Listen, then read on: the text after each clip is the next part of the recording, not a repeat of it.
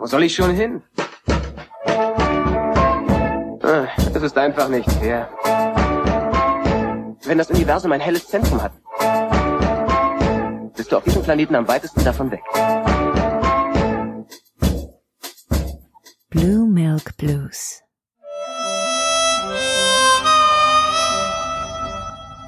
Hallo zusammen und willkommen zur dritten Folge unserer Besprechung von The Mandalorian. Ich heiße Tobi und bin auch heute wieder hier mit Katharina, hallo. Hi, hi. äh, ja, heute dritte Folge. Ähm, nachdem wir immer die Folgen im Zweierpack machen, geht's heute also um Folgen 5 und 6. Der Revolverheld und der Gefangene, in denen äh, die beiden Regisseure von den ersten beiden Folgen zurückkommen, nämlich äh, Dave Filoni in Folge 5 und äh, Rick Famuyiwa in Folge 6. Ich würde sagen, wir machen es genau wie beim letzten Mal, dass wir einfach die Folgen so nach und nach durchgehen. Am Schluss können wir vielleicht nochmal einen kurzen Ausblick machen, wie es jetzt vielleicht noch weitergehen könnte. Jetzt kommen dann ja nur noch zwei Folgen in Staffel 1. Ähm, und was wir ja auch die letzten beiden Male gemacht haben, so äh, als, als Einleitung, wie es uns gerade eigentlich geht mit der Serie. Äh, lass uns damit vielleicht auch gleich mal wieder einsteigen. Äh, wie geht's dir denn gerade mit The Mandalorian? Mm, Es ist schwer zu sagen. Wir hatten ja so eine ganz kleine Mini-Prognose am Ende der letzten Folge, glaube ich, gesagt, so von wegen, wie könnte es jetzt weitergehen mit diesem, äh, ich, ich nenne es ja immer das Monster of the Week-Format. Ähm, und es ist quasi eigentlich mehr oder weniger das passiert, was ich dachte, so, also jetzt nicht tatsächlich in den einzelnen Handlungen, aber dass das jetzt so zwei Einzelfolgen sind, die wieder so in sich geschlossene Probleme irgendwie präsentieren, die dann ähm, bearbeitet werden. Ich weiß gerade nicht, wie ich es anders ausdrücken soll. Ich muss aber gestehen, also Folge 5 hat mir besser gefallen als Folge 6. Wir werden wahrscheinlich auch noch drüber, also ich werde später noch drüber sprechen, warum ich mit Folge 6 so ein bisschen so ein, na, ich weiß ja nicht Gefühl hatte. Ja. Aber jetzt gerade war es so, gut, dass jetzt nur noch zwei Folgen kommen, wenn ich ehrlich bin. Also Okay. das war für mich so, so ein Durchhänger. Aber ja, wie gesagt, dafür müsste ich jetzt schon in die Folge einsteigen und das machen wir gleich später. Genau. Ich bin immer noch optimistisch, was jetzt die nächsten zwei angeht, die kommen, aber es war jetzt so ein bisschen, pff, ja, okay. So, weiß nicht, wie es dir ging. Mir geht's ähnlich. Ähm, also ich war auch überrascht, dass jetzt doch so wenig übergreifende Story kam.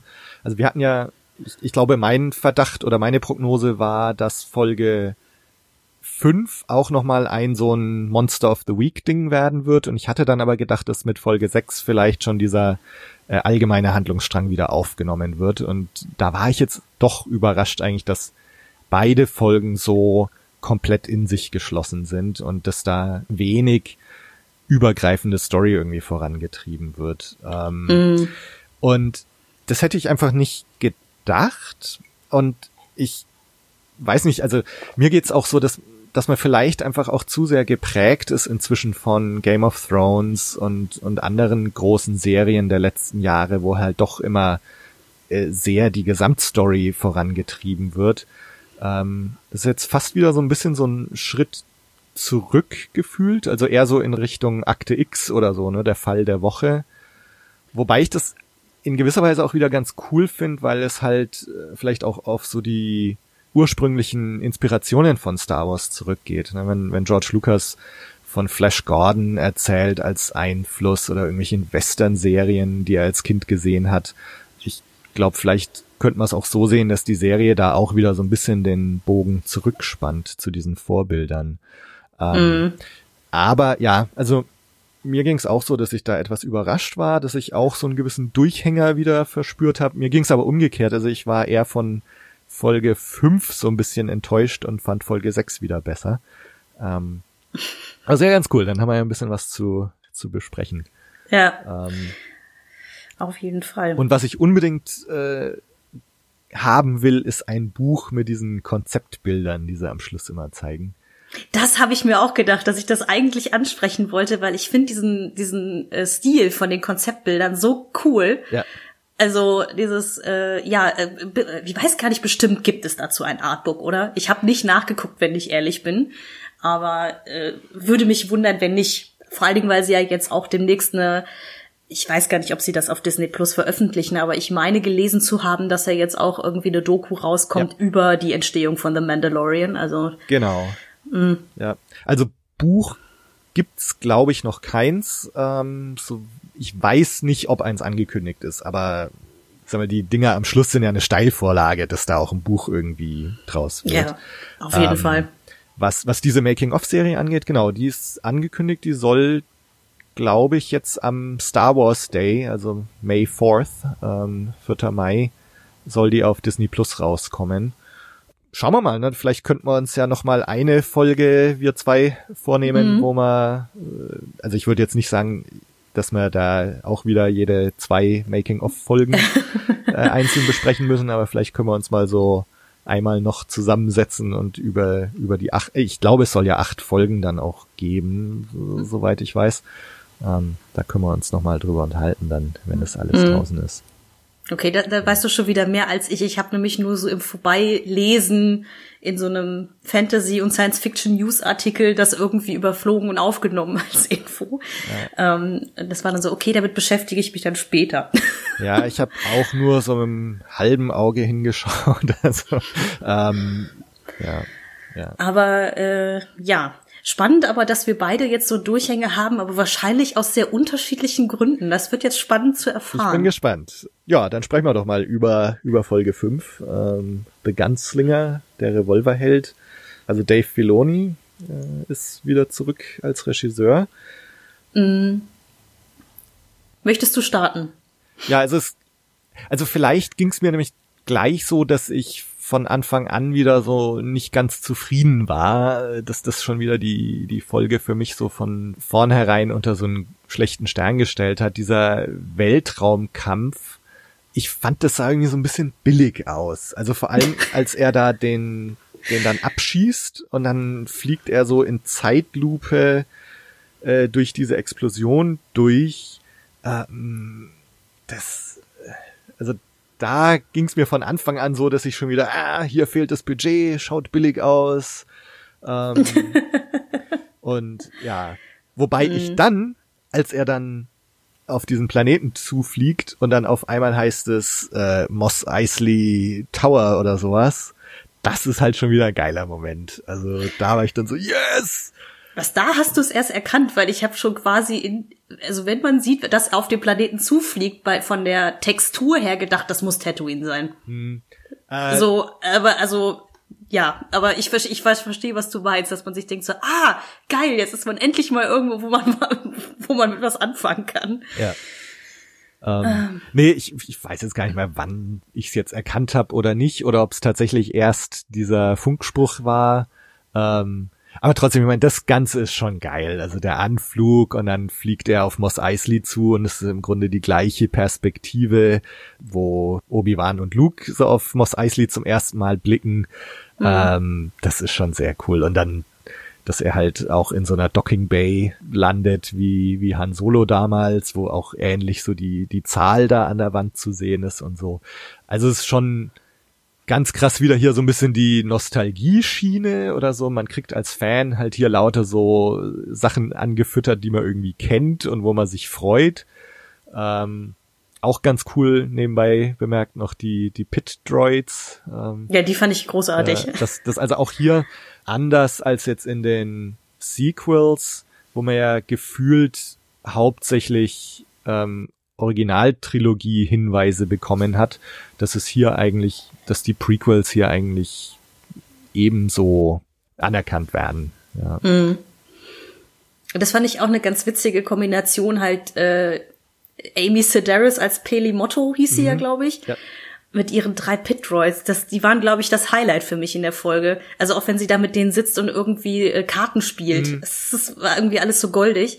Ich weiß aber, was du meinst, dieses mit der Nostalgie. Ich war mir beim Gucken auch zum Teil nicht ganz sicher, ob das so ja, hey, cool, wir machen was auf Tatooine ist oder ob das so kalkulierter Fanservice sein sollte. Das ist die Frage, die ich mir so ein bisschen gestellt habe, weil es war dann halt wirklich auch diese die, wie gesagt, ich habe Tatooine schon alleine an der Art erkannt, wie es texturiert war und wie er darauf zufliegt und so weiter, weil das total halt an eine Szene aus äh, äh, A New Hope, also aus Episode 4 erinnerte. Dann halt, dass die Docking Bay so aussieht wie das Ding, in dem der Millennium Falke äh, stand, dass er dann auch noch ausgerechnet in diese Kantina geht, in der halt Ja, Luke, ja. Obi-Wan und Han aufeinandertreffen. Das ja. ist so ähm, alle Checklisten für Moss Eisley einmal abgegrast Ja. es war auf der einen Seite cool, aber eben bei diesem ganzen Nostalgie-Thema bin ich bei Star Wars manchmal mittlerweile so ein bisschen vorsichtig, weil es ist so, macht man es, weil es der Handlung dient oder macht man es, damit man halt den, die Nostalgie und den Fanservice hat? Das ist immer so ein ganz schmaler Grat hier an der Stelle. Abgesehen davon, dass Moss Eisley wahnsinnig leer wirkte zum Teil. Ja. Ja. Aber ja, ich weiß, was du meinst. Also wenn man halt diese, diese Weitsicht sozusagen auf Moss Eisley hat, so wie halt Obi-Wan und Luke damals, dass man sich denkt so, oh mein Gott, wie geil. Ja. Ähm, aber quasi je länger diese, die Folge so andauerte, war das so, äh, ja, also sch- schon wieder der einsame Wüstenplanet, auf dem man offensichtlich niemand lebt. Abgesehen davon, dass man jetzt weiß, es ist ja auf jeden Fall Outer Rim, das soll ja auch so, dass da wenig los ist. Aber, hm. Ja. Nee, genau, also grundsätzlich Nostalgie, Fanservice und so äh, bin ich jetzt nicht einer, der sofort Fanservice schreit, ähm, sondern ich finde es eigentlich grundsätzlich schon mal ganz cool. Und, und so eine, was ich ja auch in den Folgen 1, 2, 3 oder so, äh, oder vor allem 1, 2 angemerkt hatte, so dieses, das ist so, ähm, ja, es, es wirkt so noch weiter weg vom hellen Zentrum der Galaxis als Tatooine. Und es wirkt so klein und unepisch, so die Sachen, die ich so gesagt hatte. Und dass, dass du dich halt an Planeten, an Schauplätzen befindest, die du nicht kennst, äh, wo man nicht weiß, wie die heißen, dass man es so schwer einordnen kann. Und da ist irgendwie die Rückkehr nach Tatooine erzeugt so ein wohliges Gefühl und so, ja, okay, jetzt, das ist jetzt wirklich Star Wars und er ist jetzt wirklich, jetzt ist er auch auf Tatooine und so. Also grundsätzlich finde ich das schon mal irgendwie cool. Ähm, auf der anderen Seite, genau wie du gesagt hast, es wirkt so leer. Also es, es trägt jetzt im Grunde eigentlich auch schon wieder dazu bei, dass es so ein bisschen low budget wirkt. Ähm, in der Special Edition haben sie ja die, die Rontos eingebaut in, in Moss Eisley und so weiter. Und das, und dann in der Kantina spielt halt die Band und die ist proppevoll mit irgendwelchen Aliens. Und jetzt, es ist die gleiche Kantine und die wirkt jetzt halt total leer. Und gut, kann auch sein, ne? die hat ihre besten Zeiten vielleicht schon gesehen. Äh, jetzt, wo Jabba äh, tot ist, ist vielleicht auf Tatooine überhaupt nichts mehr los und so weiter und so fort. Aber trotzdem wirkt es irgendwie, also gerade diese ganze Cantina-Szene hat für mich eher so einen negativen Effekt gehabt.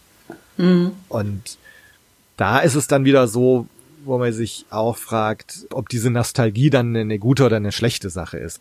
Ist es jetzt cool, dass die diese Kantina da wieder besuchen oder hätten wir vielleicht einfach sagen müssen, hey, die Tatsache, dass wir jetzt auf Tatooine sind, das reicht, aber ähm, na, wir müssen jetzt die Nostalgiekeule auch nicht so schwingen, dass der jetzt noch in der gleichen Kantina auch noch ist und so weiter. Weil du halt immer dann den Vergleich hast, so, okay, das ist aber schon mal besser gemacht worden.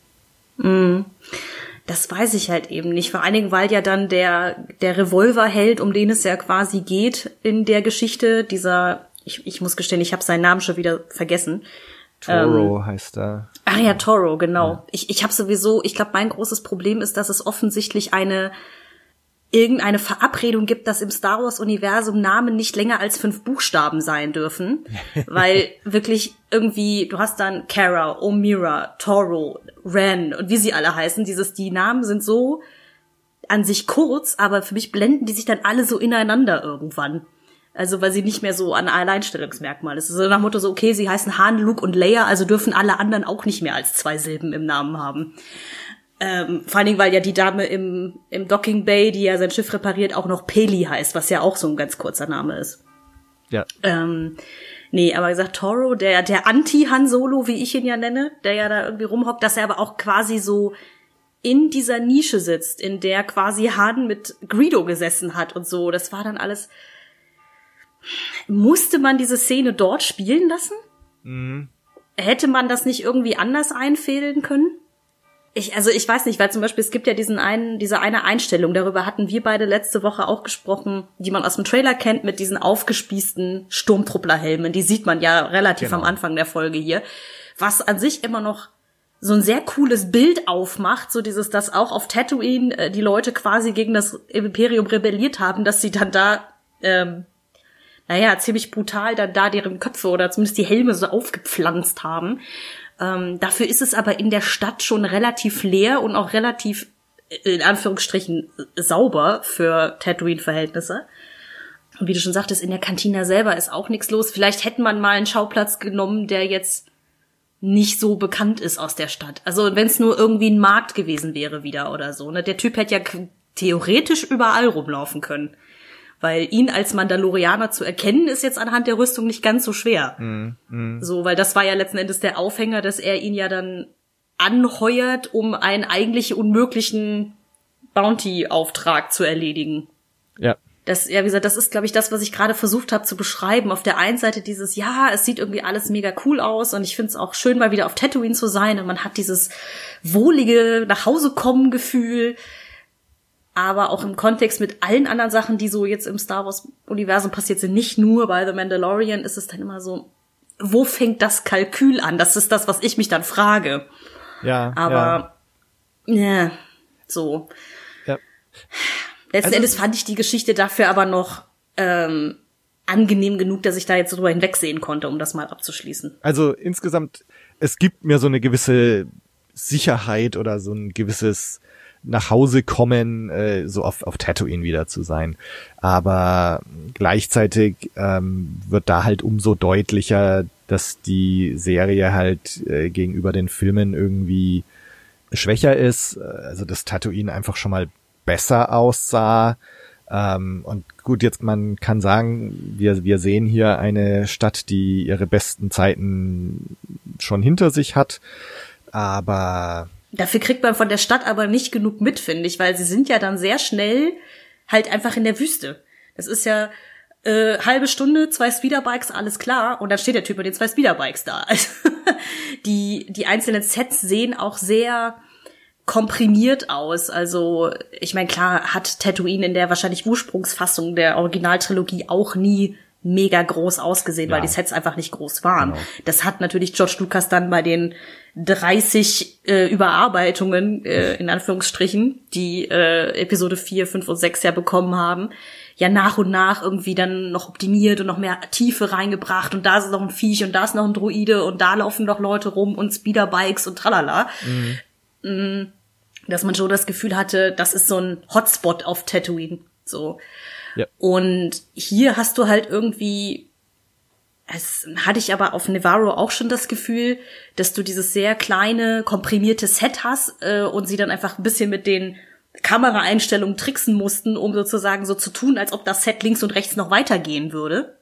Das hat aber leider so ein bisschen so einen Sitcom-Effekt. Da weiß man ja auch irgendwie, wenn die Leute zur Tür reinkommen, dass dahinter nichts mehr ist. So. Ja. Weißt du, was ich meine? ja, ja. Ähm, und dieses Gefühl hatte ich bei den, bei den Tatooine-Sets wirklich verstärkt. Also auch dieses, wenn er durch die Straßen geht und auf die Kantina zu, dass du, ich weiß nicht, in meinem Kopf war direkt dieses Bild von, sie hatten halt wirklich nur dieses eine Stück Straße, das er langläuft und mehr konnten sie auch nicht zeigen. Ähm, das, was wahrscheinlich wieder, wie du schon sagtest, mit dem äh, etwas billig aussehenden Kampf ähm, mit, mit wahrscheinlich mit dem Budget zusammenhängt, gehe ich mal von aus, weil ich hatte zum Beispiel bei dem Kampf am Anfang nicht das Gefühl, dass das billig aussieht. Ich hatte das dann eher bei der Speederbike-Szene, wenn sie durch die Wüste fliegen. Das sieht zum Teil super cool aus, vor allen Dingen halt in diesen sehr weit, in diesen Aufnahmen, in denen sie sehr weit weg sind, wo wahrscheinlich einfach alles aus dem Computer kam. Aber dann gibt es manchmal so Stellen, wenn die beiden dann zum Beispiel auf so einer Düne liegen und irgendwie ihr, ihr Ziel ins Auge fassen und so, dass man also ich weiß nicht, vielleicht bilde ich es mir auch ein, aber man konnte so ein bisschen sehen, dass der Hintergrund nur reingemalt war. Echt? Das müsste ich mir direkt nochmal anschauen.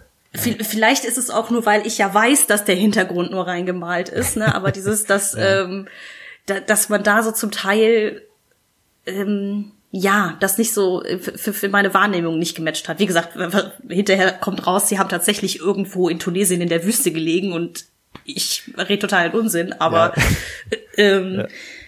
das war so, ja, weiß nicht. Also was man natürlich sagen kann äh, bei bei der Cantina und bei Moss Eisley ist, dass man hier jetzt wieder so äh, ganz stark die Western-Konventionen haben, die ähm, im Grunde ja in, in Episode 4 auch schon auch schon da waren, ähm, wo es einem vielleicht noch gar nicht so aufgefallen ist. Also, dass die Cantina zum Beispiel eigentlich der klassische Saloon ist aus den Western, äh, das ist mir eigentlich fast erst jetzt so richtig klar geworden. Ne? Also auch diese Einstellung, wo er da auf die Kantina zuläuft und dann links neben der Tür steht noch so ein Cowboy irgendwie rum.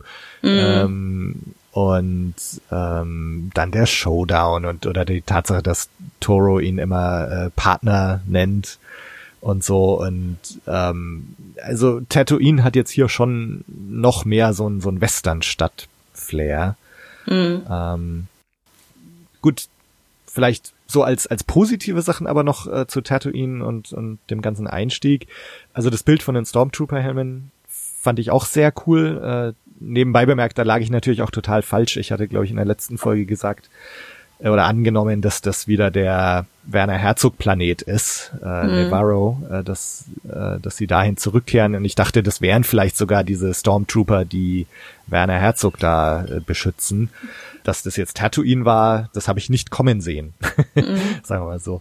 Äh, ansonsten, ich, Amy Sedaris, ähm, also Patty Motto, äh, oder wie sie heißt, Motto oder Mo Mollo?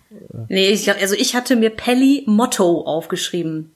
Genau, die äh, am Anfang hat mir, ich habe jetzt hab die Folge zweimal angeschaut. Beim ersten Mal habe ich von ihr so ein so ein 80er Jahre Flair bekommen, wahrscheinlich wegen ihrer ähm, Wegen ihrer äh, fantastischen Haare, ja. Genau.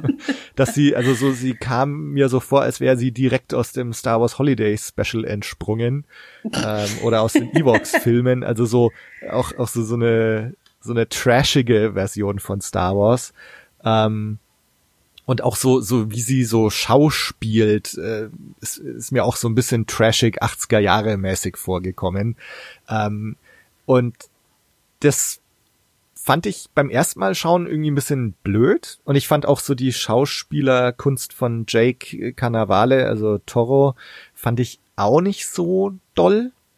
Ähm, das hat beim beim zweiten Mal anschauen hat's dann allerdings für mich wieder ganz gut gepasst. Also gerade so äh, Amy Sedaris, also man kann jetzt sagen, diese diese Trashigkeit und Dauerwellenfrisur ist ist vielleicht auch irgendwie absichtlich so. Ähm, mhm. aber du hast jetzt schon die Szene auch, wo sie mit, mit den Pit-Droids da Karten spielt. Oder was ich auch super fand, äh, die Szene, wo äh, Mandalorian da nach der Cantina-Szene zurückkehrt zur Docking Bay und sie hat dann Baby Yoda im Arm und schläft gerade und er so, hey, und sie schreckt so hoch, so, ich bin wach, ich bin wach.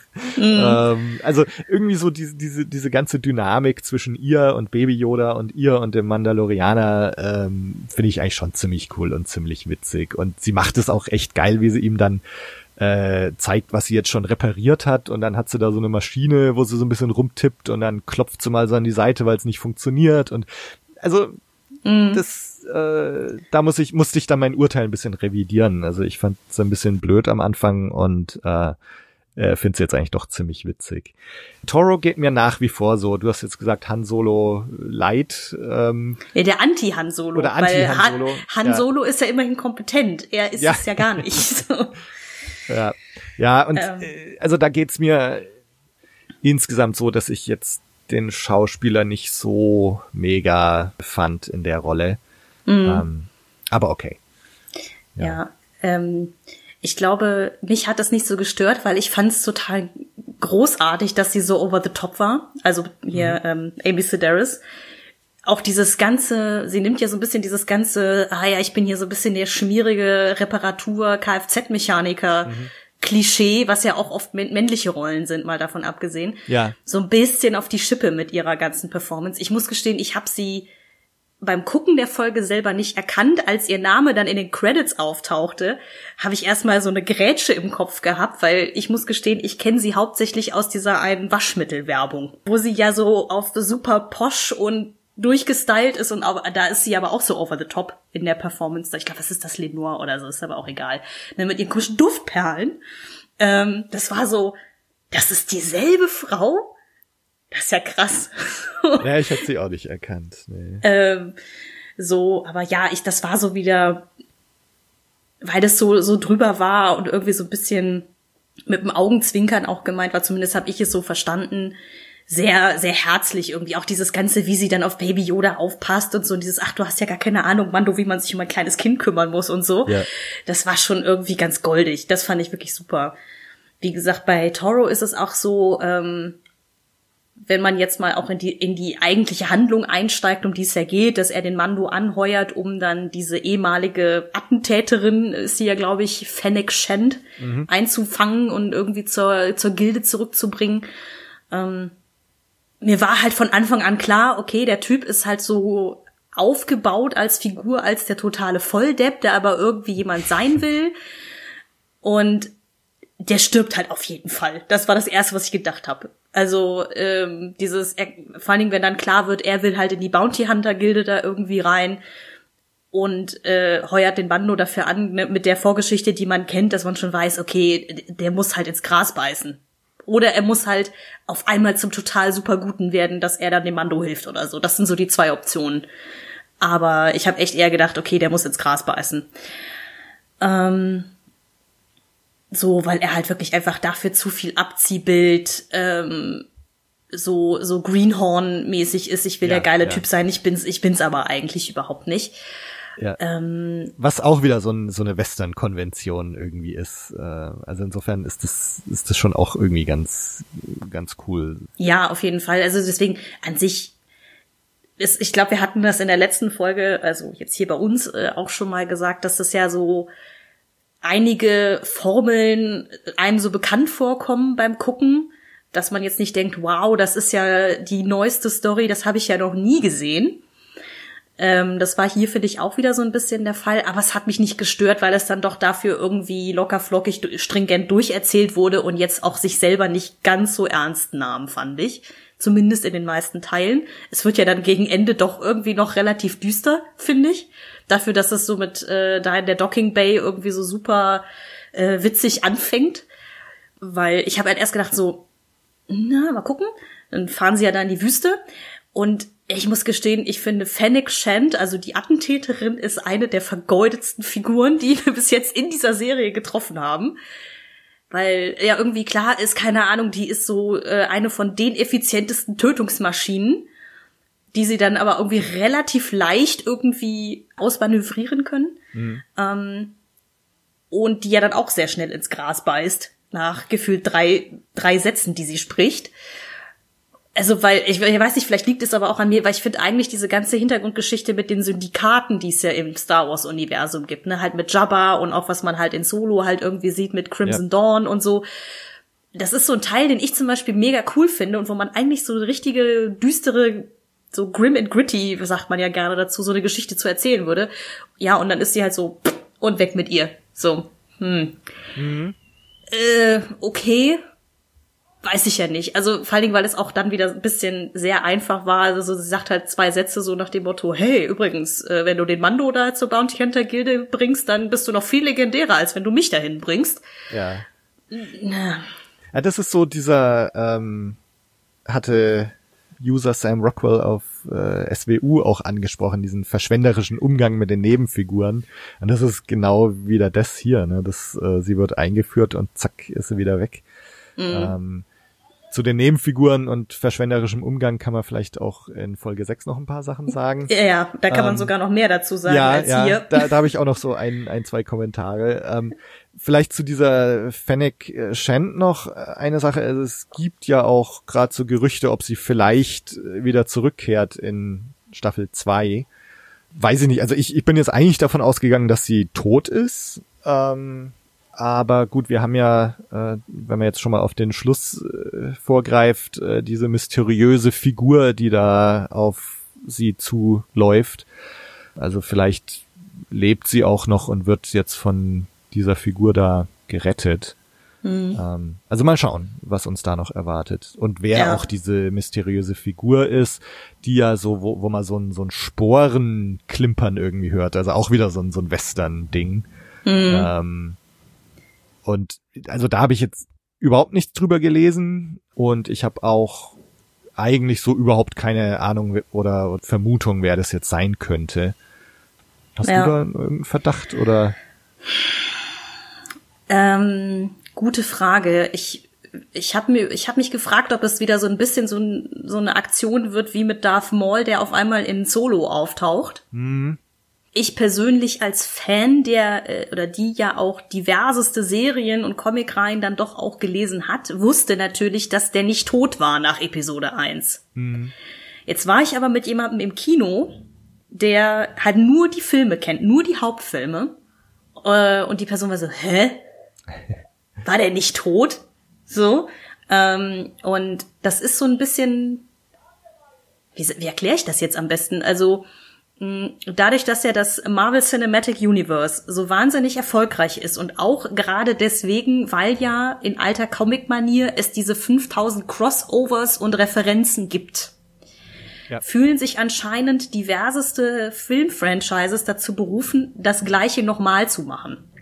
Und bei Star Wars fängt das halt eben auch an, dass auf einmal dann so ein Darth Maul dann ein Solo, ein Cameo hatte, wo man sich denkt, was hat der jetzt mit diesem komischen Syndikat zu tun und warum lebt der eigentlich noch?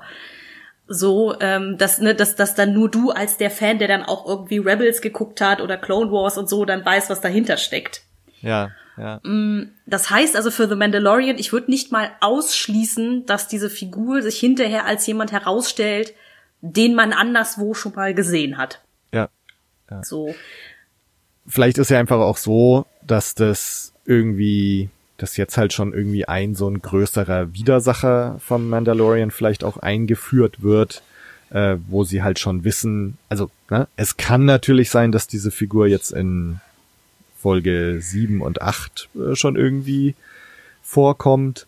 Oder es kann sein, wenn jetzt tatsächlich was dran ist, dass ähm, Fennec Shand da in Staffel 2 zurückkehrt, dass diese andere Figur dann irgendwie als großer Widersacher in Staffel 2 auch kommt. Also vielleicht greift es jetzt gar nicht so sehr als Crossover auf irgendwelche anderen Sachen zurück, sondern es ist einfach eine, eine Art äh, Vorgreifen auf Dinge, die halt in innerhalb der Mandalorian-Serie noch äh, passieren werden. Mal sehen. Mal sehen. Ja. Ja, es hängt jetzt wirklich ein bisschen von Folge 7 und 8 ab, wie sie das so ein bisschen, ja, zusammenbringen alles am Ja. Ende, ne? Ja. Aber darüber können wir ja gerne am Ende nochmal sprechen, bevor wir jetzt super weit vorgreifen. Wir haben ja noch Folge 6, über die wir sprechen Ja, wollen. Oder ja. hast du zu Folge 5 noch irgendwas extrem Brennendes Ich habe noch äh, zwei Sachen zu Folge 5. Ähm, das eine, also sie gehen ja hier nochmal ganz kurz auf Navarro ein, also den Planeten, den wir in Folge 3 oder Kapitel 3 gesehen haben, also wo Werner Herzog ist, wo die Mandalorianer waren. Und ich glaube, Fennec Shand sagt, äh, things didn't go so well. Ähm, oder so. Und ähm, ich war mir jetzt nicht sicher, äh, ob sie damit einfach auf diesen Showdown in Kapitel 3 eingeht, dass also ähm, Things Didn't Go So Well mit dem Mandalorianer und der ähm, Gilde, oder ob sie nicht sogar auf das Schicksal de dieser Gruppe von Mandalorianern auf Navarro eingeht. Ähm, weil wir ja auch schon gesagt hatten, ne? also die Tatsache, dass die sich jetzt alle aus ihrem Versteck da rauswagen, ist eigentlich ein Riesenmeilenstein jetzt in der Geschichte der Mandalorianer, in der jüngeren Geschichte der Mandalorianer. Und das wird bestimmt irgendwelche Konsequenzen haben. Und diese Bemerkung von Fennec Shand, da, ich bin mal gespannt. Ich bin mal gespannt. Ah, okay, da habe ich zum Beispiel wirklich nichts Doppeldeutiges reingelesen. Ich dachte, sie meint das wirklich einfach im Sinne von, ja, ähm, dass halt der Bando mit der mit der Gilde einfach ein, ja, einen Streit hatte und dass es dann da diese Riesenschießerei gab und ein Haufen Leute gestorben sind. So, aber spannend. Habe ich so noch gar nicht drüber nachgedacht. Aber ja, also es wäre natürlich wünschenswert, dass man mal ein bisschen mehr da, dazu noch erfährt, ne? Ja, ja, also mal sehen. Also gut, das das ist ja irgendwie so diese diese wo wir jetzt eigentlich dachten, das ist so diese Hauptstory, äh, dieser Hauptbogen mit seinem Verrat an der Gilde und er ist jetzt unterwegs mit Baby Yoda, er ist auf der Flucht ähm, und ähm, was macht Werner Herzog jetzt und so, also dass das jetzt irgendwie in Folgen sieben und acht wieder aufgenommen wird ähm, und also das würde für mich jetzt schon Sinn machen, so als Gesamtstorybogen und dann ist natürlich auch die Frage, was passiert dann auf Navarro. Ähm, also mal sehen, mal sehen. Äh, eine Sache, genau, eine letzte Sache, ähm, was ich ziemlich cool fand eigentlich und unerwartet war diese Begegnung mit den Sandleuten auf Tatooine in der Ach so, oh ja. Ähm, you can tell them yourself. Genau. und auch hier, auch hier ist es jetzt wieder so, mh, du kannst jetzt auf der einen Seite sagen, okay, Nostalgiekeule, äh, so alles, was wir mit Tatooine verbinden, äh, wird jetzt hier nochmal präsentiert. Also jetzt fehlen eigentlich nur noch die, die Jawas, die jetzt auch noch irgendwie ins Bild laufen. Ja, aber die hatten aber wir ja schon. Also, die hatten ne? wir schon, genau. ähm, und also, was haben wir jetzt noch nicht? Okay, Tatooine, die Sandleute brauchen wir jetzt auch noch. Aber, dass jetzt hier eben was Neues eingeführt wird, dass die diese Zeichensprache haben, äh, das fand ich eigentlich wieder ziemlich geil. Mhm. Und äh, was ich mir da so gedacht habe, ähm, das gefällt mir eigentlich ziemlich gut an dieser Serie und das ist eine Sache, wo ich auch hoffe, dass, dass sie das so weiterführen. Und für mich ist es so eine, ist es diese Balance zwischen mutig sein und äh, minimalinvasiv sein. Also, was meine ich damit? Ähm, sie sind mutig im Sinne, dass sie jetzt sowas einführen wie übrigens die Sandleute haben so eine Zeichensprache. Also das ist ja schon eine Sache, wenn man sich jetzt dann wieder Episode 4 anschaut. Äh, äh, irgendwie sehe ich die, die Sandleute jetzt ähm, ganz anders oder ein bisschen mhm. anders zumindest, ne? dass, dass, man weiß, ja. okay, ne? eigentlich können die auch so eine Zeichensprache. Und das finde ich schon irgendwie auf in gewisser Weise mutig, sowas zu machen. Auf der anderen Seite ist das jetzt so eine Sache, die ist halt minimalinvasiv. Ja, das, das, das tut jetzt keinem weh. Das äh, stürzt das Star Wars Universum nicht ins Verderben. Das ähm, äh, ja, es, es stellt den Kennen nicht in Frage. Genau, ja. genau. Und und das ist zum Beispiel so ein Problem, wenn man die die Sequels jetzt anschaut. Ähm, die sind oft nicht mutig gewesen. Also man hat sich schon sehr auf bekannte Muster, bekannte Stories, äh, bekannte Settings, äh, Konflikte und so verlassen. Ähm, und dann hat man aber gleichzeitig Sachen gemacht, die dann schon extrem invasiv sind. Also zum Beispiel, ach ja, übrigens, Palpatine hatte einen Sohn und eine Enkelin. So, ja, und das ist äh, mhm. und da finde ich das irgendwie sehr angenehm jetzt im Mandalorianer, dass da so eine schöne Balance gefunden wird, wo man, wo man schon sich an bekannten Dingen festhält, Tatooine, Sandleute, Dewbacks, Cantina und so weiter, aber eben auch Mut hat, äh, neue Dinge zu machen, stellenweise zumindest, mhm. äh, aber eben auch nicht so äh, kanonverändernde Dinge macht. Ja, ich glaube, das ist aber etwas, das ohnehin in den Formaten, die mit den Hauptfilmen nichts zu tun haben, deutlich einfacher. Ja. Also, wir müssen jetzt nicht darauf eingehen, was die Sequel-Trilogie halt sozusagen rückwirkend mit den alten sechs Filmen äh, veranstaltet hat, aber ähm, da war man ja sehr bemüht, dieses so, ja, an Han, Luke und Leia müssen auch nochmal vorkommen und das muss nochmal und das muss nochmal und das muss nochmal. Ähm, so, dass die Resistance sich anfühlt wie die Rebellenallianz 2.0 und genau. die First Order ist das Imperium 2.0 und so. Ähm, weil es halt quasi eine Fortsetzung dieser epischen Saga sein sollte. Das war, glaube ich, also wenn ich jetzt ehrlich gesagt die Regisseurin gewesen wäre, ich hätte jetzt auch nicht gewusst, ob ich nicht auch komplett daneben gegriffen hätte. So bei ja. den ganzen Restriktionen. Sobald du aber von den, von der Skywalker-Saga weggehst und dir einfach nur dieses Universum wie so eine Sandkasten vorstellst, in dem du Spaß haben kannst, kann man da, glaube ich, sehr viele coole Dinge machen. Ja. Ähm, für mich selber war das mit der Zeichensprache bei den Sandleuten jetzt nicht so der äh, der Riesen, die Riese, der, kein riesig erhellender Moment, was aber da, daran liegt, dass ich halt diesen Roman von Jackson Miller Kenobi gelesen habe, der quasi Folge 5 in Romanform mit Obi-Wan ist. So, weil auch der auch mhm. komplett dieses Western-Ding irgendwie durchzieht. Also klar, also Obi-Wan kommt drin vor, er ist nicht, nicht der Protagonist, aber ähm, da ist zum Beispiel eine, also ist eine Sandfrau eigentlich. Also dass die Sandleute haben auf jeden Fall eine Rolle in diesem Buch und man merkt auch, dass die nicht die sind, das sind halt keine wilden äh, Tiere irgendwie, die die, mhm. äh, die die Siedler da abknallen sollten, sondern da ist sozusagen der Hauptkonflikt mehr oder weniger am Ende, dass irgendwie Obi-Wan halt weiß, die sind nicht dumm. Und das sind eigentlich die Einheimischen hier. Ihr seid alle die Fremden.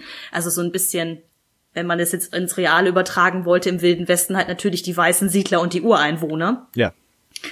Dieses, dieses Thema. Und sie haben halt diese, diese, also da ist es halt eine Frau, die den Clan der Sandleute anführt und die haben sie witzigerweise nochmal in A Certain Point of View aufgenommen. Ich weiß nicht, ob du von dem Buch mal gehört hast.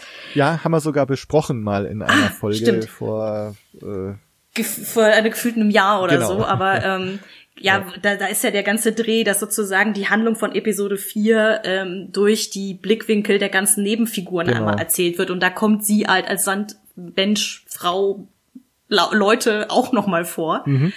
Ähm, deswegen, ich fand es eigentlich schön, dass sie es hier aufgegriffen haben und zu sagen so dieses Nein, das sind halt nicht irgendwelchen irgendwelche wilden Schießbudenfiguren, ja. die man äh, wegmähen sollte. So. Ja. Dave Filoni ist ja jetzt eh einer, der auch ein, ein großes Verständnis so für fürs Expanded Universe und, und für Star Wars Geschichte hat. Und mhm. äh, insofern ist das vielleicht sicher auch ein so ein Ding, was er hier äh, im Kleinen nochmal zeigt und mhm. aufnimmt. Ja. ja. Ja, dann lass uns doch mal zur nächsten Folge gehen. Mhm. Ähm, das ist jetzt die erste Folge, die nicht von John Favreau oder Dave Filoni geschrieben wurde. Aber ist wieder Rick Famuyiwa, also der Regisseur, der auch Folge 2 schon gemacht hatte. Ich fand diese Folge besser als die fünfte Folge und war aber gleichzeitig, wie ich schon gesagt hatte, auch äh, überrascht, dass das schon wieder so der Konflikt der Woche ist. Mhm. Dir ging's jetzt so, also du fandest die schlechter als die fünfte. Ähm, ja, aber das liegt, glaube ich, eher daran. Also, nein, ich hatte Schwierigkeiten, das in Notizen festzuhalten, was mein Problem ist, weil die Handlung an sich, dieses wir holen jemanden aus dem Gefängnis raus, du wirst dafür bezahlt, alles cool. So ist auch auch das jetzt nichts äh, völlig neu, aber kann man ja machen. So und auch diese Idee, dass das so ein äh, Gefangenentransport mehr oder weniger der neuen Republik ist, der da irgendwo im Weltall rumschwebt, auch ganz cool. Ich meine bei, ich weiß nicht, ob du Mass Effect die Videospiele mal gespielt hast, aber da gibt nee. es sowas ähnliches auch. Mhm. So, dementsprechend alles cool, kaufe ich. Mm, ich fand das Pacing ein bisschen merkwürdig, also das Tempo, wie die Geschichte erzählt wird, weil ich das Gefühl hatte, es ist eigentlich zu viel Handlung für 45 Minuten Folge. Aha. Weil man quasi noch vor dem Titelbild irgendwie, ja, hier ist diese Raumstation, hier ist irgendein komischer Typ, der aussieht wie Mickey Rook für Arme. Ähm, äh, hier sind noch fünf andere, hier sind noch fünf andere Typen und das ist übrigens der, der, der, der kriegst dann irgendwie die Namen von denen allen um die Ohren gehauen. Ja. So, und äh, man versucht dann in dieser einen Szene zu etablieren, okay, er war wohl irgendwie mal Teil dieser Gang, so, also der Mando jetzt. Ja. Und es ist auch von der Art, wie die Figuren schau oder die Schauspieler die Figuren spielen, klar, das hat jetzt nicht so richtig gut geendet. Also, dass da irgendwie so ein bisschen böses Blut herrscht. Mhm. So, und ähm, das war ja auch eine der ersten Folgen, wo man jetzt wirklich so in geballt mal mehr als drei Leute in einer Szene hatte, die sich miteinander unterhalten. Stimmt, ja. Und das Massenszenen, richtig. Ja, sie haben aber richtig aufgefahren mit Leuten. ähm, Wobei ich jetzt wie gesagt in der Eröffnungsszene sagen würde, so, ah, das und das fand ich jetzt blöd, aber es war halt einfach einmal so, das ist der, das ist der, das ist der, das ist die, so. Also, äh, okay, und das ist die Mission der Woche, mm, äh, okay. Opening Credits, so. Ja. Und ähm, das ist halt einmal, du, du hast halt dieses Pacing, was du so sehr schnell und effizient einmal erzählen will, was Sache ist, ne, dass er halt auch anscheinend mit der Twi'lek was hatte und oder auch eben vielleicht nicht und ob sie jetzt gesehen hat, wie er wirklich aussieht und hast du nicht gesehen, ähm, weil sie da noch auf der äh, Razor Crest sind sozusagen im Anflug. Ja. Ähm, aber auch das Ganze, was sich dann auf dem Gefangenentransport an sich abspielt, ähm, ich weiß nicht, es, also es, es, es war dann so, es hat sich irgendwie Zeit gelassen und gleichzeitig auch nicht. Ähm, ich weiß noch, dass irgendwie in dem Moment, in dem klar wird, also sie, äh, sie, sie werden ja dann quasi ertappt da auf dem, auf dem Schiff, wenn sie da auf den rebellischen oder auf den republikanischen Offizier treffen, der ja dann irgendwie doch diesen, ähm, dieses Notsignal rausgesendet hat und sie wissen jetzt, oh Gott, da kommen jetzt äh, Einheiten der neuen Republik und wir müssen abhauen. Und dann sagt ja eine der Figuren, äh, ich glaube der der äh, Droide, der auf, dem, der Razor Crest ist, ihr habt noch 20 Minuten. Ja. Und ich habe tatsächlich in dem Moment auf Pause gedrückt, um zu gucken, wie lange die Folge noch geht. ähm, und es waren, glaube ich, irgendwie 25 oder 30 Minuten. Und ich dachte, okay, äh, also kriegen wir das jetzt quasi in Halbechtzeit mehr oder Ja. weniger wahrscheinlich zu sehen, diese 20 Minuten. Und dafür passiert in diesen 20 Minuten aber wahnsinnig viel. Das, äh, das, also das ist immer so ein Ding, finde ich, bei Fantasy und Science Fiction. Sobald du dich auf so eine bestimmte Zeiteinheit einlässt, die Leute kriegen auch, wie gesagt, in Episode 9 ist es noch schlimmer, aber die kriegen in 20 Minuten mehr hin als ich in vier Stunden. Das, das, das, ne? Und dieses Raumschiff sah, oder dieses Gefängnisschiff sah ja nicht klein aus. So, Ja. das war so der eine Knackpunkt, den ich an der ganzen Geschichte hab. Ich will jetzt, ich will dich jetzt auch mal was sagen lassen, weil der zweite ist auch nicht äh, klein für mich, aber vielleicht siehst du es anders. So, was jetzt die Menge an Handlungen äh, innerhalb der Zeit angeht. Äh, also so ging's mir nicht mit mit dem Pacing. Ähm, ich war vielleicht überrascht äh, mit diesem relativ schnellen, abrupten Einstieg, wo du am Anfang ja auch erstmal gar nicht weißt, wo sind wir jetzt eigentlich gerade wieder. Ähm, aber du kriegst halt genug mit, okay, hier ist irgendwie ein alter Kumpel, ein alter Mitstreiter und äh, die anderen kennt er auch irgendwie. Und dann hast du halt so dieses klassische Heist-Ding irgendwie so. Du hast eine Crew, wo jeder seine speziellen Fähigkeiten hat und die werden alle irgendwie kurz vorgestellt und dann wird irgendwie kurz erzählt, was ist jetzt die Mission. Anhand von irgendeinem Plan wird gezeigt, wir gehen jetzt hier rein und dann machen wir das und das und dann geht's los. Also eigentlich auch wieder so klassische ähm, Konventionen von Filmen und Serien, die man irgendwie kennt. Ähm, wir sind also jetzt hier ein bisschen weg vom Western-Genre und eher im, im Heist-Genre, sagen wir mal. Und das, das war für mich eigentlich auch genug, was man da so bekommen hat, dass die halt alle irgendwie so vorgestellt wurden und dann geht's los und ähm, dann hast du halt so den Verrat an ihm, ne, wo sie ihn dann in die Zelle da einsperren und er sich dann aber befreit und die dann halt so nach und nach ausschaltet, wo du halt ein bisschen Action bekommst, wo du so ein bisschen, äh, also teilweise gerade in dieser Szene, wo er dann den Mayfeld äh, ausschaltet, wo so Stroboskop-Effekte sind, wo das Licht so an und ausgeht, das hatte fast schon was so vom vom ersten Alien-Film, nur dass halt äh, es war der Mandalorianer und nicht das Alien. Also das war schon cool, wirkte vielleicht letztendlich aber auch alles etwas gehetzt. Also das stimmt schon, man hat ja jetzt nicht nicht viel eigentlich mitbekommen oder oder er er macht einfach sehr viel in sehr kurzer Zeit, genau. Ähm, ja, nee, aber ansonsten, also mir hat die Folge tatsächlich äh, besser gefallen als die letzte, ähm, weil das ganze Setting war wieder so, dass ich hier jetzt wieder weniger das Gefühl hatte, wir stöß, stoßen hier dauernd an Budgetgrenzen und das hat man woanders in Star Wars schon mal besser gesehen. Ach so, ja, das stimmt. Genau. Ich glaube, das ist vielleicht für mich auch der Knackpunkt, weil du eben auch Alien angesprochen hast, weil ähm, an sich fand ich auch diese Idee, dass du dieses ähm, dieses Gefängnisschiff hast, das halt so sehr clean ist von innen auch, ne?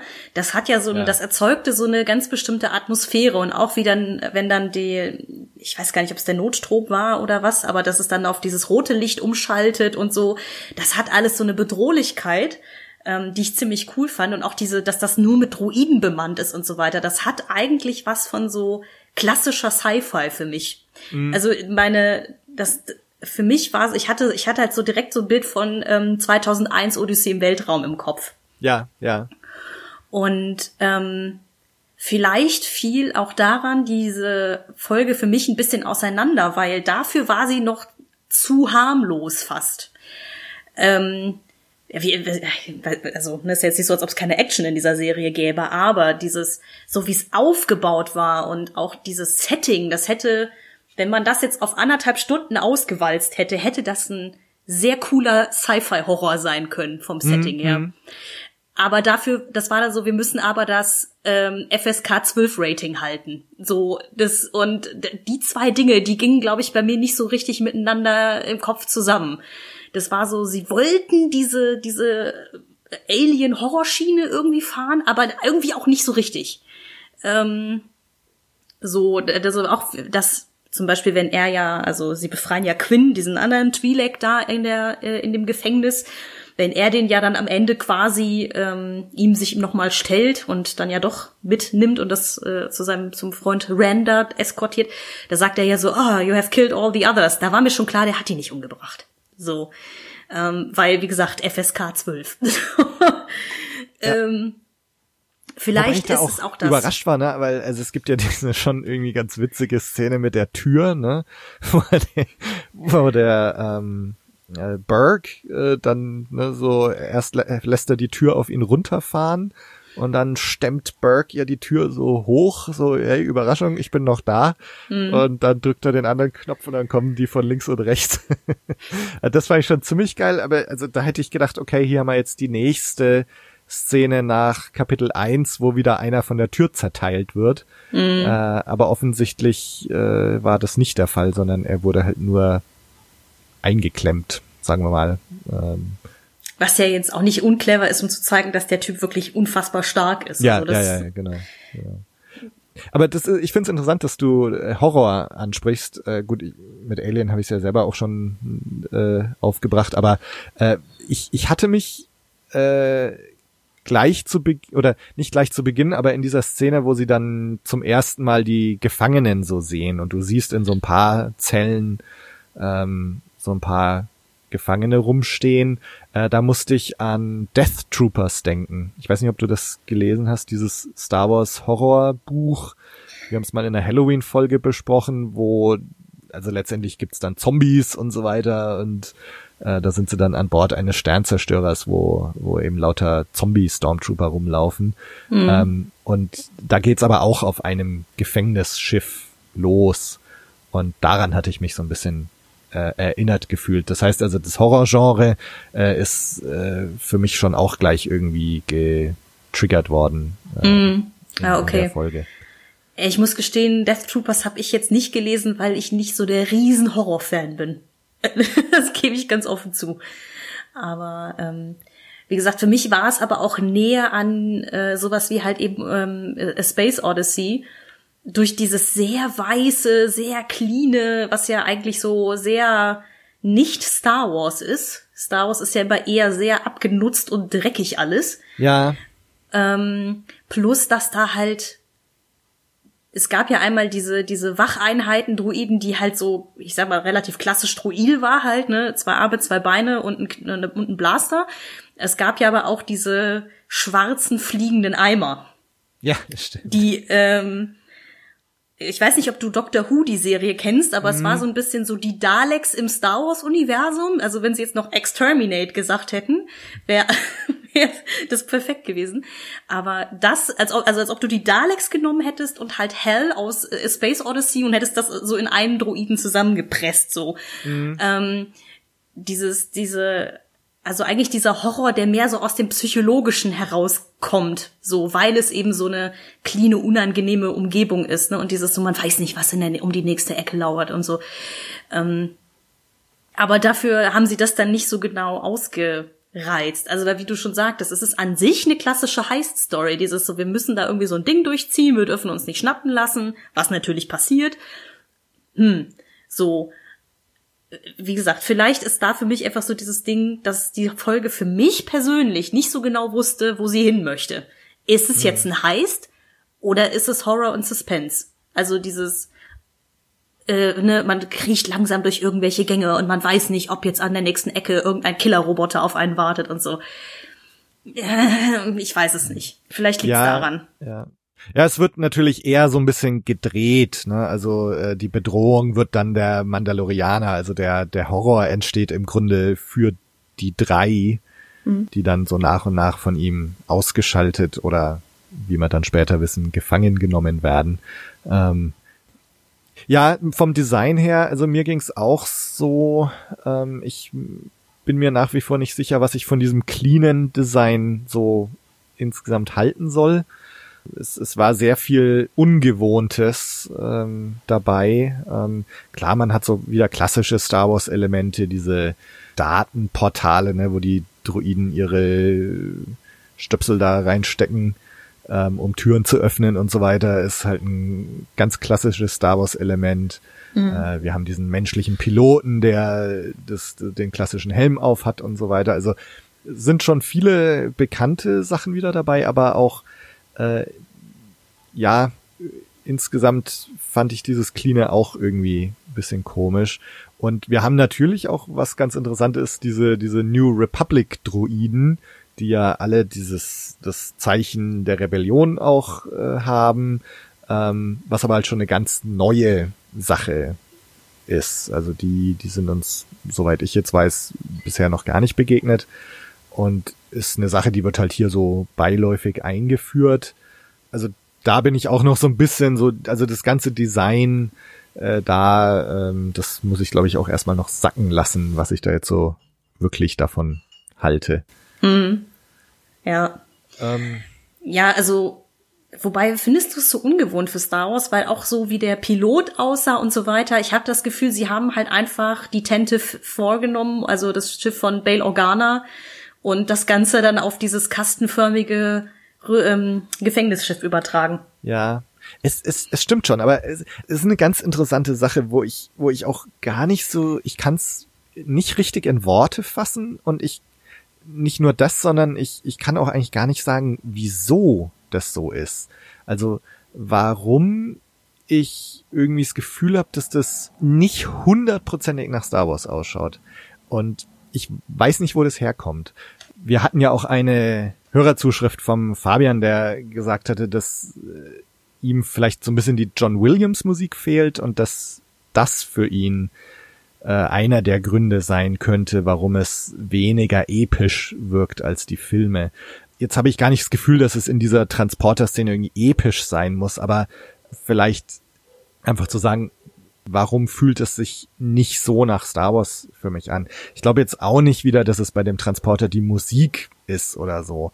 Es ist wirklich schwer zu sagen. Also das ist vielleicht auch wieder so ein Ding, wo ich jetzt eher nochmal so einen Appell an die äh, Hörer machen würde. So, habt ihr auch das Gefühl, dass das so ist? Und könnt ihr irgendwie ausdrücken, warum das so ist? Oder habt ihr eine Vermutung, warum das so ist? Ähm, Das wäre tatsächlich mal spannend zu hören. Ja. Weil ich habe tatsächlich nach äh, dem Kommentar zur Musik, ich bin mal in mich gegangen. Mich, ich selber finde die Musik für The Mandalorian ganz gut, weil die auch nicht so aufdringlich ist. Ich verstehe aber seinen Punkt.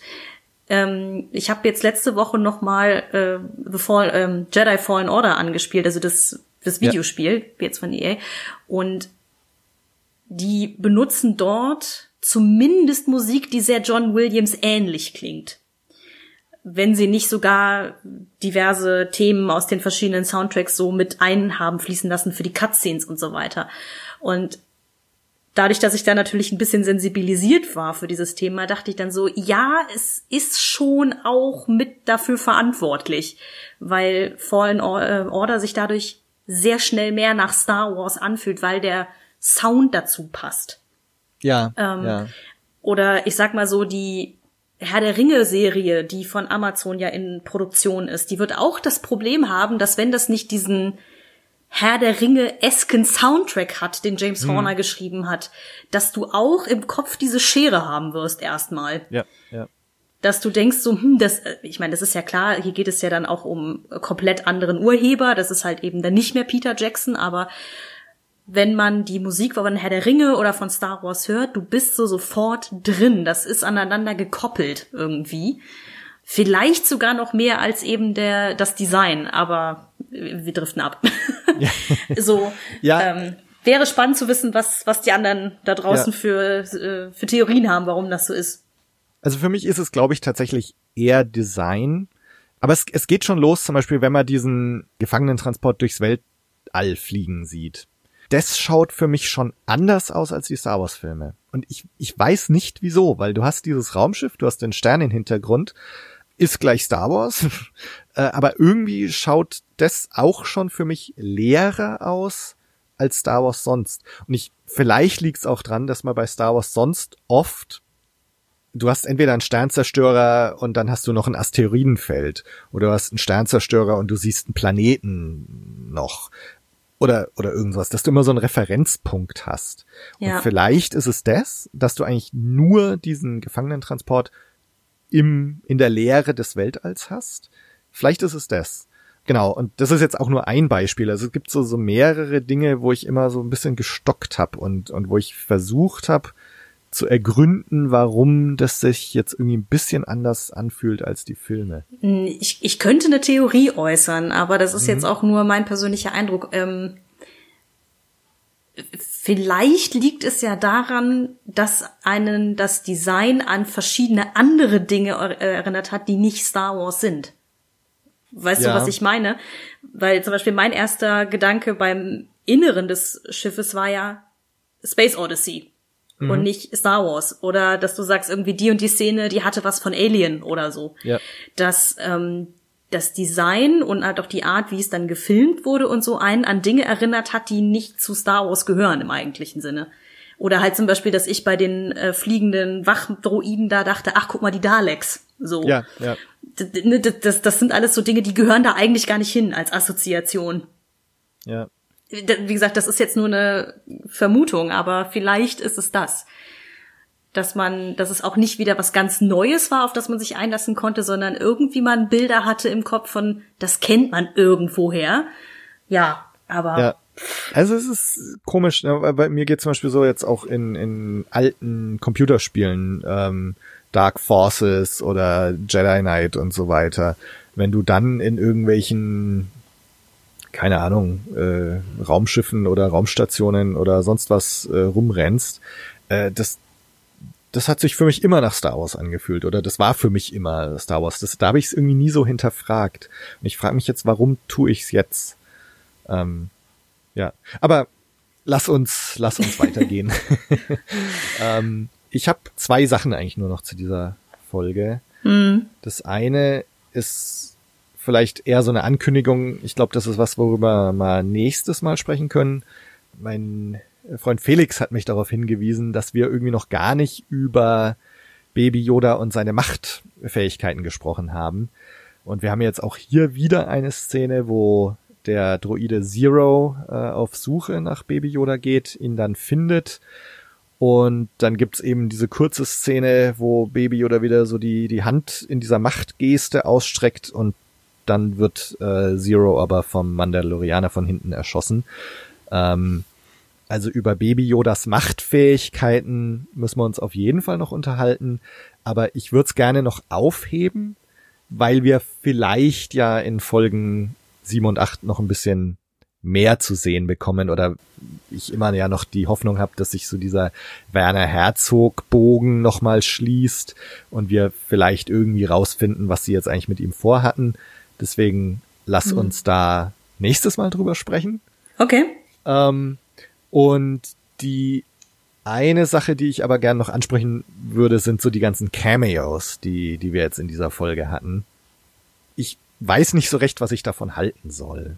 Wir haben ja jetzt diese ganze Crew ähm, von die diesen Heist macht, sind ja alles irgendwie so mehr oder weniger bekannte Schauspieler. Also wir haben äh, Mark Boone Jr., den du jetzt so schön als äh, Mickey Rourke für Arme ich, ich entschuldige mich auch bei äh, ihm, er ist natürlich nicht Rick, Ricky, Mickey Rourke für Arme, aber, aber, es sah für mich im ersten Moment so aus. So, es tut ja, mir leid. Genau, aber und ich mag ihn sehr gern. Also äh, man kennt ihn aus auf Sons of Anarchy, äh, 30 Days of Night war er drin und in einer meiner Lieblingsserien der letzten Jahre äh, in Patriot, äh, das es auf Amazon Prime gibt.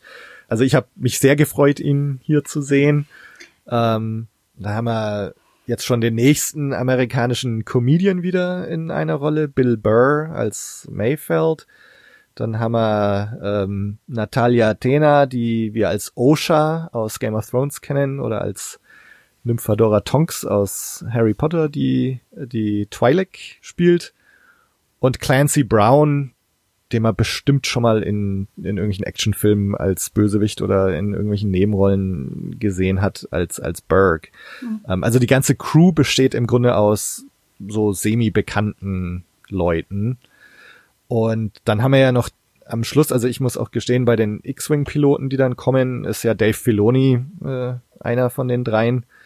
Und ich hatte dann schon so den Verdacht, dass die anderen zwei wahrscheinlich dann auch irgendwelche Regisseure jetzt sind von Mandalorian. Ich glaube, einer von denen ist der, äh, der, der eigentliche Regisseur der Folge auch. Genau, so ist es. Mhm. Ähm, also Rick Famuyiwa oder wie auch immer man seinen Namen ausspricht, äh, ist, ist einer der Piloten und, und Deborah Chow, ähm, die Folge drei gemacht hat und jetzt ah. glaube ich auch die nächste. Ähm, und die auch Regisseurin bei der Obi-Wan-Serie sein soll, ist die dritte X-Wing-Pilotin.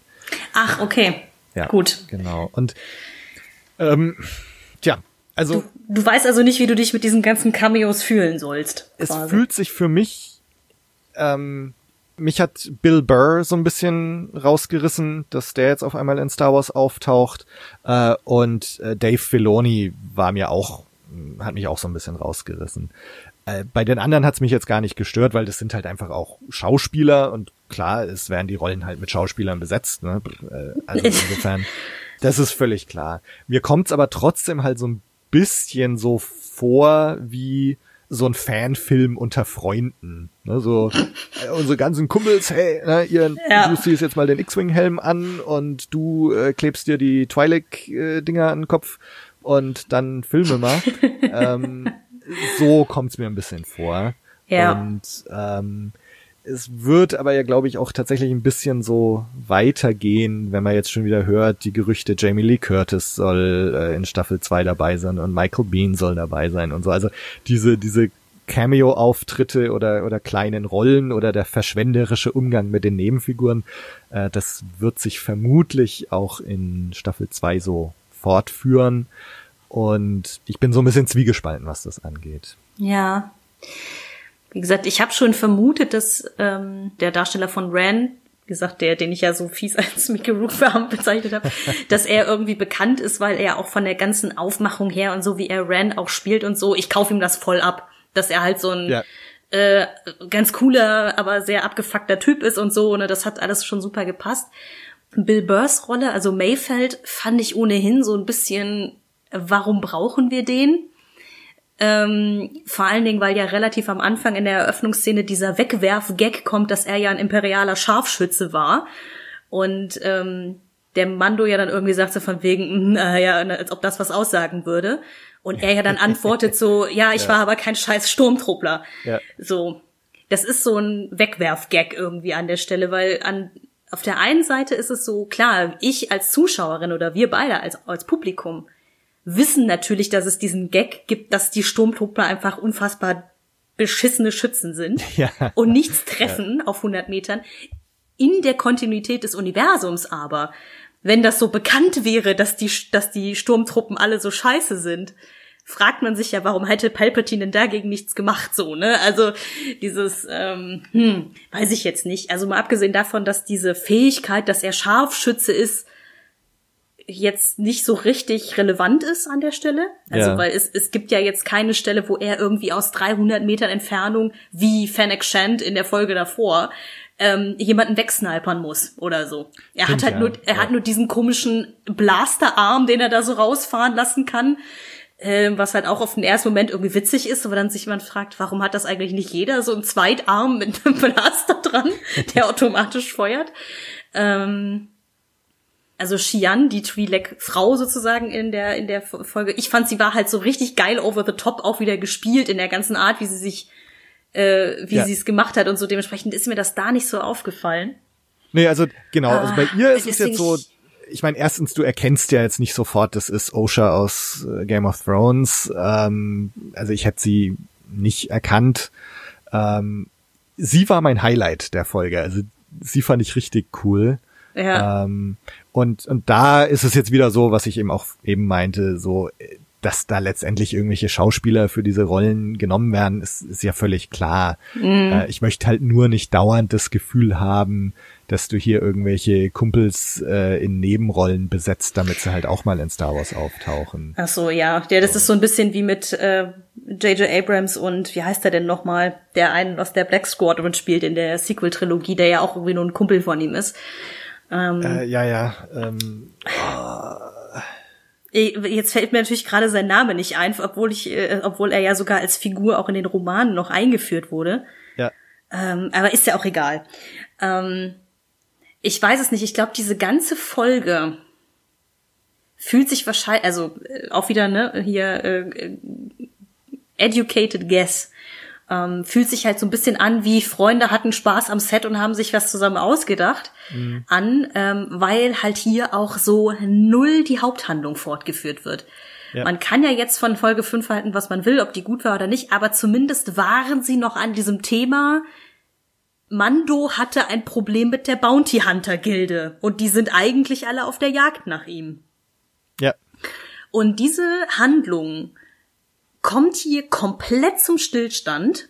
Also auch mit ein Grund, warum ich diesen, dieses Intro, wo, wo er sie nochmal alle trifft oder wo sie vorgestellt werden, die Figuren, so abrupt fand, weil das war so, er ist jetzt da, weil er einen Auftrag braucht und dann ist dieses Thema, also sein eigentliches Hauptthema ja komplett vergessen. Also und auch, ich muss gestehen, diese Szene mit Baby Yoda oder die Szenen, die in dieser Folge drin sind, die halten sich ja auch in Grenzen, weil er ja einfach auch nicht wichtig ist in dieser Folge. Ja, es fühlt sich so ein bisschen an wie, ja, wie du schon sagtest, Kumpels haben sich getroffen und haben halt eine Star Wars Folge gedreht. Ja. Was ich ja grundsätzlich irgendwie ganz nett finde, ne? Also ähm, und ich finde es grundsätzlich auch irgendwie ganz nett, dass die Folge eben so dieses äh, Flash Gordon eine Folge erzählt eine Geschichte Ding irgendwie macht und man sich ein bisschen weg davon bewegt von dem, was wir jetzt so in den letzten Jahren als Serienschauer äh, gelernt haben in Game of Thrones und Co, dass das halt alles ein riesen Storybogen ist, finde ich eigentlich wieder ganz erfrischend, äh, dass das so gehandhabt wird. Trotzdem fragt man sich halt, ähm, wann da irgendwie so diese, weil äh, ich meine, letztendlich ist es ja auch so, dass ja Folgen eins, zwei, drei eigentlich diesen Hauptbogen auch etablieren. Und dann fragt man sich natürlich schon, na, also sollte diese Story noch nicht auch irgendwie fortgeführt werden. Aber schauen wir mal, das, das Ja. könnte jetzt äh, durchaus in, in, oder wird vermutlich äh, in Folgen sieben und acht jetzt auch passieren. Ja, ich glaube auch, ich hatte jetzt mit den Cameos in der Folge nicht so die Riesenprobleme, weil ich tatsächlich die Schauspieler keinen Serien zuordnen konnte oder dass jetzt Bill Burr irgendwie ein bekannter Comedian wäre, ist mir auch entgangen, muss ich gestehen, ganz ehrlich. Dementsprechend war das jetzt nicht so, dass ich dieses Bild habe, ah, die Person kennst du von Folge XY oder aus Serie XY und da ist das total die so ein ikonischer Charakter und jetzt taucht er hier auf. Das hatte ich zum Beispiel gar nicht. Aber ähm, ja, aber weil du ja jetzt gerade schon Folge 7 und 8 ansprichst, vielleicht ähm, können wir ja noch ein bisschen mal wieder rumprognostizieren, Genau. was passiert und uns dann nächste Woche, nee, in zwei Wochen dann ärgern oder freuen. Man weiß es nicht, ob wir richtig Ja. lagen oder nicht. Also du hattest ja recht, äh, muss ich noch sagen. Ähm, wir hatten ja uns drüber unterhalten, der Revolverheld und der Gefangene, was da passieren könnte oder auf wen sich das bezieht. Und ich glaube, ich hatte ja irgendwie gemutmaßt, dass der Revolverheld sich auf den Mando selber bezieht. Ähm, und du hattest, glaube ich, gesagt, dass das eher so der, der Gegner der Woche ist oder so. Also da hattest du dann tatsächlich recht. Ähm, Jetzt schauen wir mal, also die, die Titel für sieben und acht heißen Die Abrechnung, äh, The Reckoning, äh, und Die Erlösung, Redemption. Deborah Chow, die eben schon erwähnte Regisseurin von Kapitel 3, wird äh, wieder Regie führen bei Folge 7. Und Taika Waititi kommt mhm. jetzt äh, als Regisseur für Kapitel 8. Abrechnung und Erlösung. Klingt für mich jetzt so, als könnten diese zwei Folgen schon irgendwie zusammenhängen. Mhm. Und The Reckoning, die Abrechnung, das könnte jetzt tatsächlich halt sein, dass ihn jetzt die Geschehnisse aus Kapitel 3 einholen. Sein Verrat an der Gilde. Ähm, das wäre jetzt meine Vermutung, dass das die Abrechnung ist. Mhm. Ich, also aus dem Bauch heraus würde ich auch sagen, ja, weil man das auch, sage ich mal, ein bisschen so gelernt hat, dass zum Ende einer Staffel hin dann so eine Handlung zumindest noch mal aufgegriffen und weitergeführt wird, wenn nicht sogar aufgelöst wird. Und ich, die Titel Abrechnung und Erlösung sind ja jetzt auch, muah, die machen ja was auf. Ja. Äh, mal gucken. Ich bin mir jetzt, wie gesagt, nach Folge 5 und 6 trotzdem nicht sicher, ob sie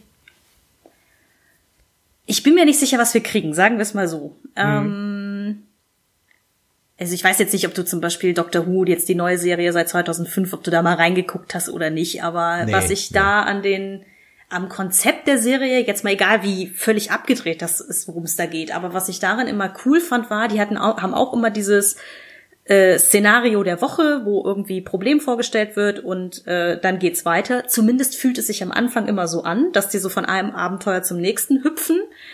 Und dann haben sie es aber irgendwie immer geschafft, am Ende der Staffel irgendwie Elemente aus den meisten Folgen, die vorher kamen, von denen du gar nicht wusstest, dass sie zusammenhängen, ja, im ja. Finale nochmal aufzugreifen. Aha. So, dass du dann das Gefühl hattest oder diese Belohnung hattest, dass du dir auch dann langweilige, in Anführungsstrichen, Folgen reingezogen hast.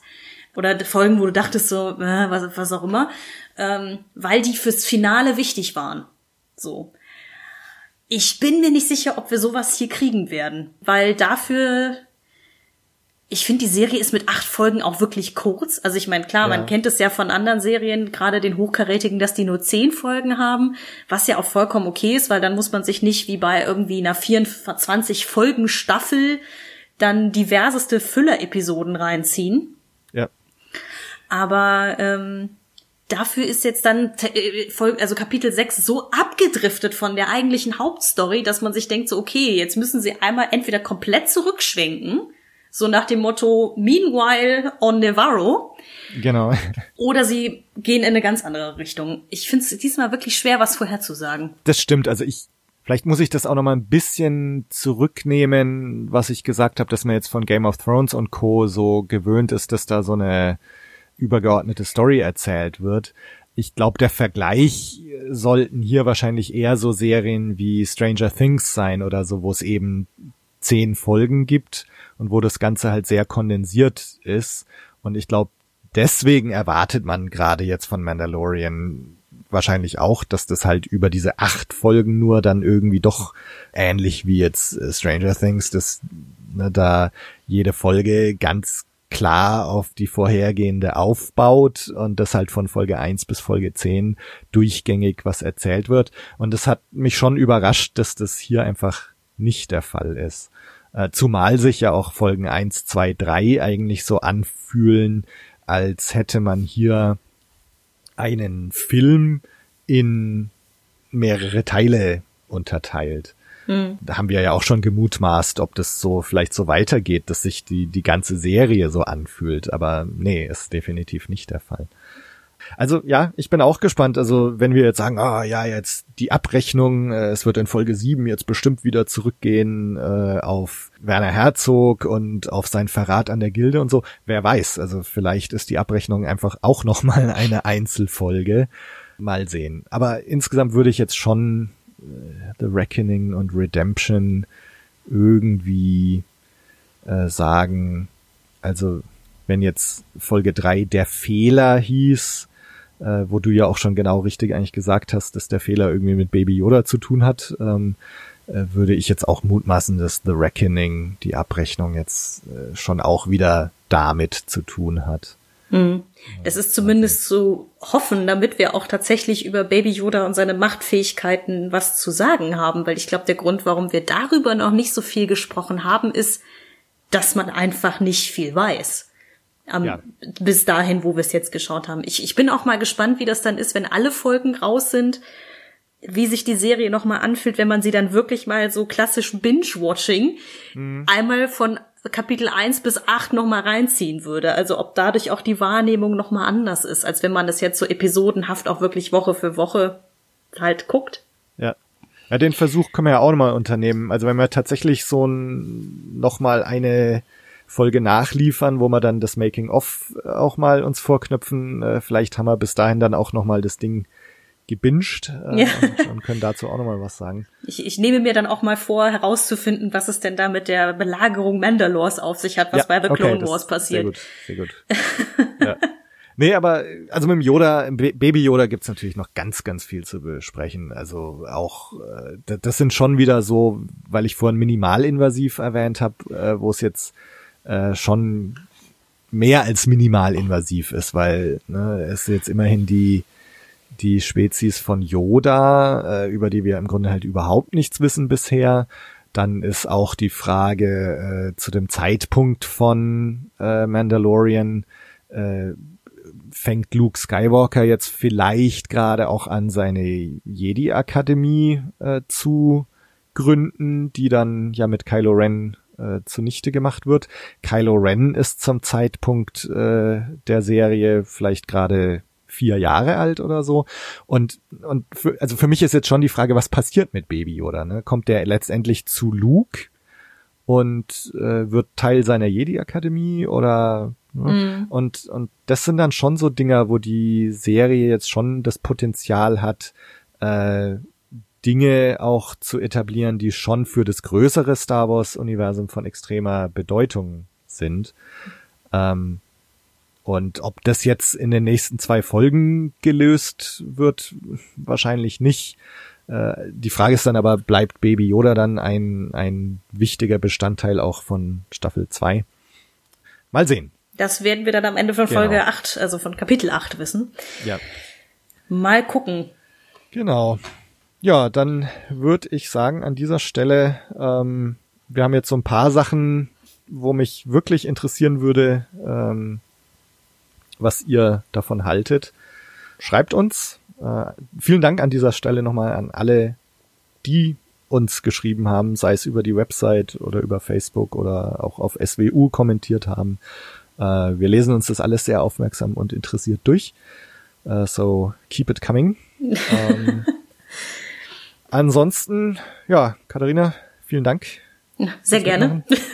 Und dann lassen wir uns mal überraschen, wie es in den nächsten beiden Folgen weitergeht. Auf jeden Fall. Bis dahin, mach's gut und macht's gut. Und genau. Genau. Ciao. Ciao.